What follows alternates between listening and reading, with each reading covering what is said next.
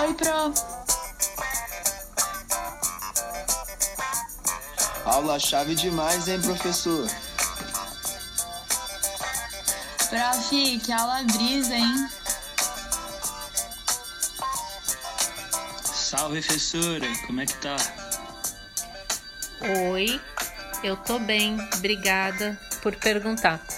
Só que eu não entendi o que vocês falaram e esse é o tema desse podcast.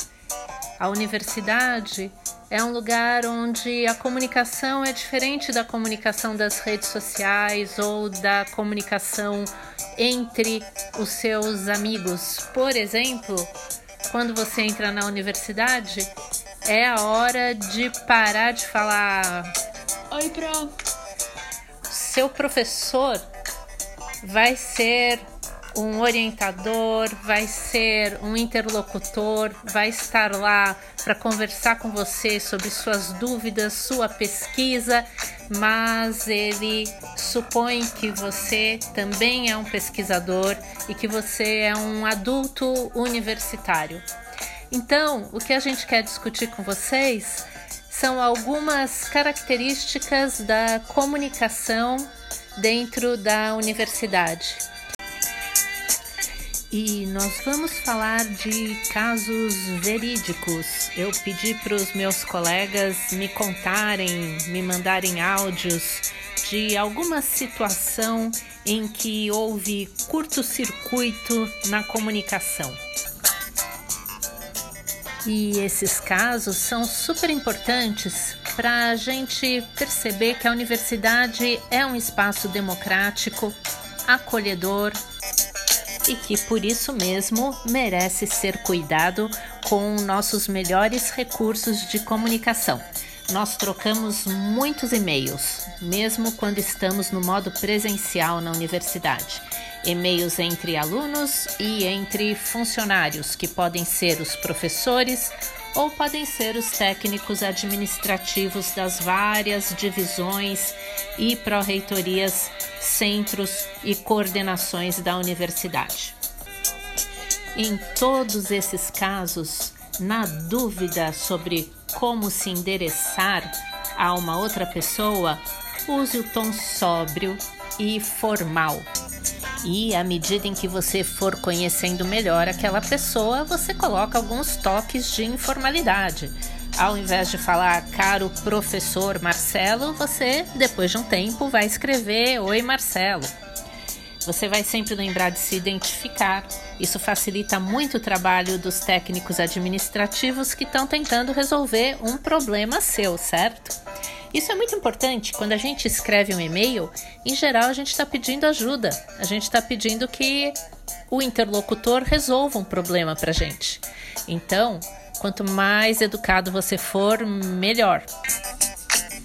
Mesmo se você estiver indignado, frustrado, bravo, achando que você não está pedindo favor nenhum, Nesse caso, mais ainda, você tem que ser cuidadoso com as palavras e o seu problema vai ser resolvido muito mais rapidamente à medida em que você segurar sua frustração e manter o seu tom neutro e sóbrio. O nosso primeiro depoimento é da Lígia Gomes, que é técnica administrativa em uma divisão da Pró-Reitoria de Graduação. Portanto, ela atende mais do que 10 mil estudantes. Você já imaginou a quantidade de e-mails que a Lígia recebe? Vamos ouvir a história que a Lígia tem para contar para gente. Na divisão de ensino e aprendizagem tutorial, a DEAT, a gente oferece orientação pedagógica aos discentes. E nesse sentido, recebemos e-mails de pessoas pedindo ajuda para compreender o histórico escolar, para entender as disciplinas, é, apoio para planejar a trajetória acadêmica. E acontece às vezes de recebermos solicitações que a pessoa assina com o primeiro nome ou não assina e também não informa o RA. E aí já dificulta, a gente já tem que responder para a pessoa pedindo para informar esses dados para a gente poder seguir o atendimento. Eu acho que essa questão de contextualizar a pessoa que está tá recebendo a mensagem em relação ao que ela precisaria saber sobre você para entender o que você está solicitando é importante. É, né, Lígia? Porque senão, além de responder mil e-mails por dia, você vai ter que responder dois mil, porque para cada e-mail que não se identificou, você vai ter que falar quem é você, me manda o seu RA para eu tentar resolver seu problema, não é? E tudo atrasa. E mais grave que ocorre ocasionalmente da gente receber alguns e-mails que não são muito educados, que sequer tem a saudação, já chega exigindo alguma informação. Então, seja lá qual for os problemas que, que vocês têm, que o estudante tenha, e, e não desmereço nenhum deles, mas acho que nada justifica uma postura agressiva na redação. Isso vale para o FABC e para qualquer outro lugar onde haja troca de mensagens. A professora Ângela também tem um caso interessante para contar. Olha a quantidade de ruídos que aconteceram numa comunicação bem intencionada. No meu segundo ano como docente da UFBC, eu me vi surpreendida com um convite para pesquisa. E eu fui abrir o e-mail, era de um ingressante é, do bacharelado em Ciência e Tecnologia, e eu sou credenciada ao bacharelado em Ciências Humanidades.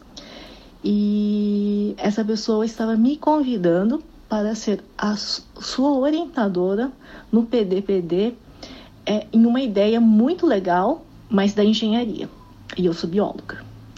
E ele coloca a razão né, que, do convite porque eu estava na lista de possíveis orientadores de PDPD e ele me achou no Facebook e achou que eu era uma pessoa legal, bastante é, compreensiva, porque e de bom coração, porque ele tinha visto os meus posts enfim, é, eram as razões que para essa pessoa era o suficiente para ser a orientadora no PDPD. Pois então, e como a gente viu nas atividades dessa aula, as razões para você escolher um orientador têm que ser acadêmicas. E é por isso que a primeira parte da aula explicou como você descobre toda a trajetória de um dos seus professores, todas as linhas de pesquisa, artigos já publicados e assim tenta encontrar um tema para a sua pesquisa de PDPD. Um tema não é uma grande área. Eu costumo receber muitos alunos que descobrem que eu pesquiso arte. Então, eles me mandam um e-mail falando: gostaria de fazer um PDPD em arte. E aí eu vou conversar com eles, mas por que em arte? Porque eu adoro arte. Sim, mais ou menos 100% da população adora arte. Que tipo de arte você gosta? Ah, eu gosto de todas as artes. E aí, o que acontece? Eu não sei se eu devo sugerir para esse estudante pesquisar o cinema contemporâneo iraniano ou a talha barroca mineira. Você precisa vir com uma proposta de pesquisa um pouco mais delimitada. Para ter exemplos de delimitações de propostas, você pode acessar a revista Yandé, que é a revista de graduação do Bacharelado em Ciências e Humanidades. Lá há várias pesquisas que são resultado de iniciações científicas ou de PDPDs dos alunos da UFABC. Outros colegas mandaram casos que estão listados na nossa aula do Moodle. Por exemplo, aluno que não identifica no nome do arquivo o próprio nome. Então, o professor que dá aula de temas e problemas em filosofia acaba recebendo 50 arquivos chamados tpf.doc. Ou quando você está querendo uma informação, como por exemplo, onde está o horário do fretado, a que hora sai o próximo ônibus. E você vê um professor com a porta aberta, ele está apenas compilando dados que levarão à cura do câncer e você então interrompe e pergunta: Desculpa, você sabe a que hora sai o próximo fretado? Então, nessa aula, a gente está vendo duas coisas ao mesmo tempo: como escrever e-mails para os professores e técnicos administrativos da universidade, como conhecer melhor as áreas de trabalho dos seus professores quando você está buscando um orientador de iniciação científica. E como também conversar com seus professores quando eles estão trabalhando, estão em suas salas. Uma coisa que é importante lembrar é que talvez o primeiro professor que você contacte por e-mail perguntando se ele tem disponibilidade para te orientar num PDPD, talvez não esteja com essa disponibilidade. E aí então você recomeça a sua pesquisa, procura um outro docente e envia o e-mail novamente para outro docente.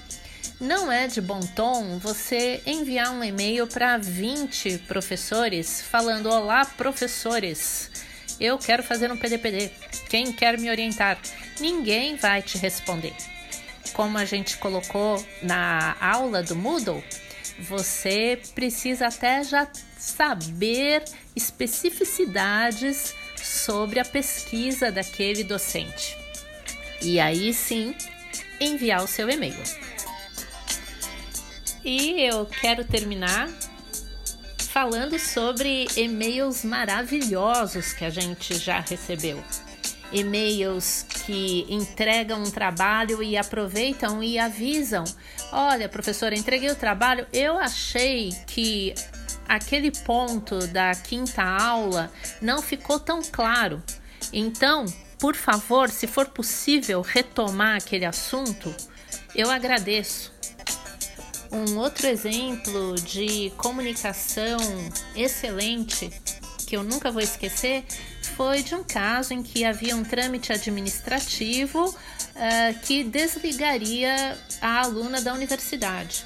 E o trâmite foi feito, ela seria desligada e ela escreveu um texto tão correto, num tom tão perfeito explicando o quanto ela sentia por esse desligamento, porque ela tinha tido várias questões pessoais, sem entrar em detalhe da questão pessoal.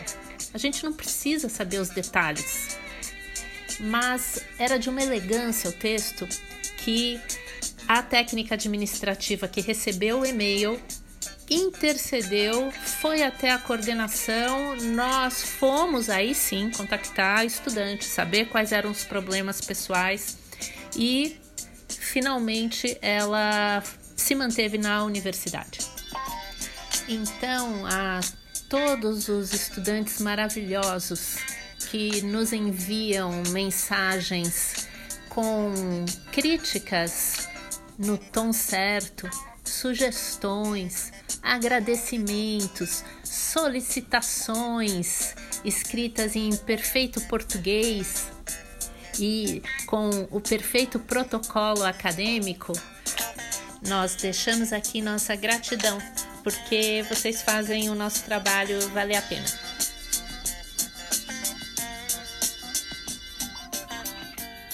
Esse podcast usou a música do Tim Maia Rational Culture.